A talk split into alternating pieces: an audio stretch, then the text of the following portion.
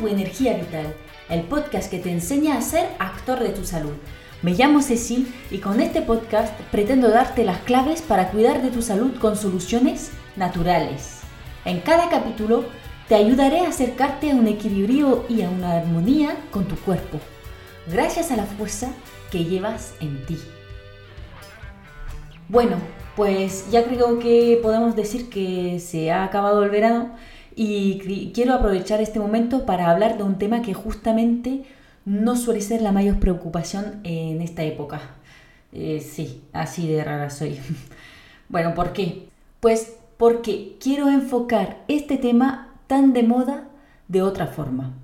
Quiero empezar pidiéndote que dejes de querer bajar de peso para el bikini body o para lucir en el gimnasio, sino por otro tema. Primero, de salud y segundo, de bienestar. ¿Eso qué significa? Que tienes un poco de sobrepeso, eh, pero que te sientes en forma y cómoda o cómodo pues no busques bajar el número que te sale en el peso, sino simplemente mantén tu bienestar. Obviamente no te estoy diciendo eh, aquí que comer productos súper procesados y azúcar a punta bala es lo ideal y que no tienes que hacer esfuerzos para mejorar tu alimentación mientras eso te hace sentir bien. De, de todas formas, dudo que así sea porque estos alimentos em, de calorías vacías te hinchan, pero no, no le aportan nada, de, nada que le sirva al cuerpo. Entonces, no te puedes sentir de lujo. Lo que quiero decir es que lo que tienes que buscar no es verte como la famosa influencer de cuerpo perfecto posando en, en bañador. Lo que tienes que buscar es un mejor estado de forma. Bueno, esta introducción demasiado larga me lleva directamente al primer punto del podcast. Una de las mayores razones de por qué no bajas de peso es un estado mental negativo. ¿Sabes esa frase o, aunque sean simplemente pensamiento? Bueno, el lunes empiezo con la dieta, así que hoy voy a aprovechar todavía para comerme tres trozos de pastel, y medio queso. Pues eso es algo que hemos, hemos hecho todos y todas. No te equivoques, no te estoy echando la bronca. Yo también lo he hecho, por supuesto.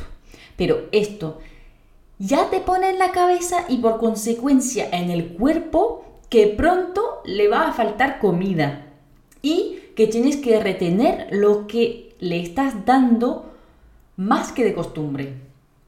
Que quede claro, eso de que le va a faltar comida eh, no es verdad. Es el pensamiento que tú estás procesando cuando piensas en ponerte a dieta. Pero realmente no tienes por qué pasar hambre comiendo media zanahoria y un dedo de pollo para bajar de peso. La clave está en la elección de los alimentos. Pero eso es otro tema, ya lo hablaremos otro día. Realmente si lo quieres hacer bien, con un proceso duradero, no solamente para la boda de tu prima, sino para toda la vida. La, idea no es pasarla mal poniéndote a dieta.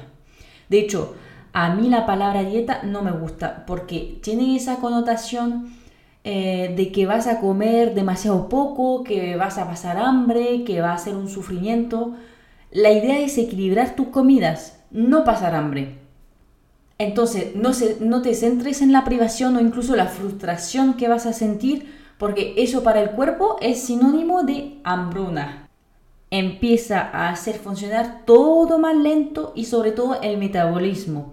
Y eso es lo que no queremos, porque un metabolismo lento no quema mucha grasa, la retiene a lo máximo para estar seguro de poder sobrevivir cuando le vas a cortar la comida. Pasamos ya al segundo punto y vamos a empezar con una reflexión. ¿No te ha pasado nunca que cuando tienes una fecha límite para hacer algo, lo pones por encima de todo y lo logras sí o sí? Mientras que cuando te dicen, haz eso cuando puedas, lo dejas al final de tu lista de tareas, ¿verdad? Por ejemplo, los deportistas están mucho más motivados cuando tienen una competencia, por supuesto, em, que, que cuando entrenan sin saber cuál es el objetivo final. Si has escuchado mi primer podcast donde me presento un poco, sabes que mi primer encuentro eh, con España ha sido cuando me, me he pasado aquí un año de Erasmus. Un año puede parecer mucho, pero también muy poco. Te puedo asegurar que me apuntaba a todos los viajes posibles y que en incluso menos de un año he conocido más de España de lo que he visto de Francia en los 20 años anteriores. Porque sabía que esto se iba a acabar, que tenía que verlo todo en un año, que tenía fecha límite para disfrutar de España. Bueno, obviamente en este momento no sabía que luego iba a volverme a vivir a España, pero ¿sabes qué? Mejor. Porque así lo he hecho todo más intenso en este año, que pensaba que iba a ser el único año que iba a vivir en este país que me gusta tanto. ¿Qué quiero enseñarte con eso? Que si no defines cuánto quieres bajar de peso y por qué, te va a costar mucho más que si tienes objetivos muy claros. Si no sabes a dónde vas siempre es más difícil mantenerse en su línea. Así que antes de empezar, define tu meta, la no demasiado baja, pero alcanzable. No hay nada más motivante que ver que estás alcanzando el objetivo. Y luego piensa en el porqué. Este porqué del que te podrás acordar cuando te baja un poco el ánimo. Eh, te cuesta seguir hasta tu objetivo y piensas que todos estos esfuerzos no sirven para nada. Em, en este momento, recuérdate tu porqué. Así que eso, define tu objetivo y tu porqué y sobre todo, déjalos escritos. Primero, porque siempre creemos tener las cosas súper claras hasta que intentemos escribirlo. Te ha pasado a ti también, ¿verdad? O sea que obligándote a poner palabras en tus ideas, las ideas van a quedar mucho más definidas. Y además de esta forma podrás volver a leer tu objetivo y sobre todo tu por qué cada vez que lo necesitarás. El tercer punto es complementario del segundo. Te explicaba que mm, no puedes ponerte un objetivo demasiado alto, que sería perder mucho peso en un tiempo reducido, porque es una meta difícil de alcanzar y si apenas te acercas de esta meta te va a bajar mucho la moral. Pues hay otra razón por lo que no deberías intentar bajar de peso muy rápido y es simplemente que no es ni sano para tu cuerpo ni sostenible en el tiempo. Primero porque sería un estrés muy grande para tu organismo y segundo porque es muy difícil moralmente frustrarse mucho.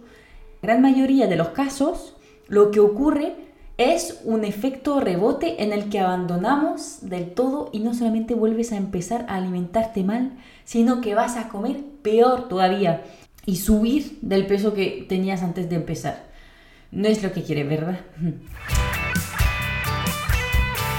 Una razón que se ve más de lo que podríamos imaginar es la desinformación tenemos una suerte increíble hoy en día y es que tenemos acceso a un montón de informaciones muy rápidamente, pero también es un problema porque se encuentra de todo. Entonces, terminas eligiendo un método y crees que lo estás haciendo bien y en realidad cometes algunos errores que te tienen eh, estancado. Así que aquí lo único que te podría recomendar es comprobar tus fuentes o recurrir a un profesional para ayudar. Terminaré con dos procesos fisiológicos que impactan el peso mucho más de lo que pensamos. El sueño, ya estáis cansados de escucharme hablar del sueño. He detallado mucho la importancia del sueño en un podcast anterior y me parece que he mencionado el impacto que la falta de sueño o un sueño de mala calidad pueden tener a la hora de bajar de peso. Un sueño suficiente y de calidad es parte muy importante de una higiene de vida saludable y no deberías menospreciar este aspecto. El cuerpo necesita estar descansado para hacer funcionar su metabolismo de forma óptima. Lógico, ¿no? En cuanto al estrés, Primero y simplemente muchas veces cuando estamos estresados comemos más o menos, pero casi siempre alimentos de menor calidad porque no es nuestra preocupación principal. Por otro lado, a nivel fisiológico, el aumento de los niveles, sobre todo de cortisol, lleva a una hiperglicemia y un aumento de las reservas de grasas, lo que tampoco nos conviene a la hora de querer bajar de peso. Así que recuerda, no menosprecies la importancia del sueño e intenta limitar el estrés. En conclusión del capítulo de hoy, no veas el hecho de empezar a cuidarte como algo que te va a frustrar o hacer sufrir, velo como algo excitante, algo que te permitirá tener más energía, eh, descubrir nuevos alimentos y, formas de cocinar, disfrutar de nuevos sabores. Ponte una línea directiva que impedirá que te despistes y sobre todo acuérdate de tu por qué. No intentes bajar de peso demasiado rápido y asegúrate que las fuentes de informaciones que utilizas son fiables. Finalmente, acuérdate de cuidar tu sueño y limitar tanto como puedas tus niveles de estrés para optimizar una higiene de vida a todos los niveles. Porque recuerda, somos un todo y ni una pastillita mágica ni cortar la comida valen para mejorar nuestra salud si no hacemos esfuerzos a nivel global. Bueno, te veo en Instagram si te interesa más contenido de naturopatía y desarrollo personal.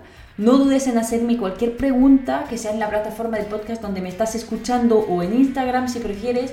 Me encantaría saber eh, cuáles son tus dudas y ver cómo podrías resolverla. Y si te ha gustado el capítulo de hoy, no dudes en dejarme un comentario, unas estrellitas para apoyar mi trabajo. Eh, también puedes compartir una captura de pantalla del podcast en tus redes sociales para ayudarme eh, a comunicar cada vez más sobre la salud natural.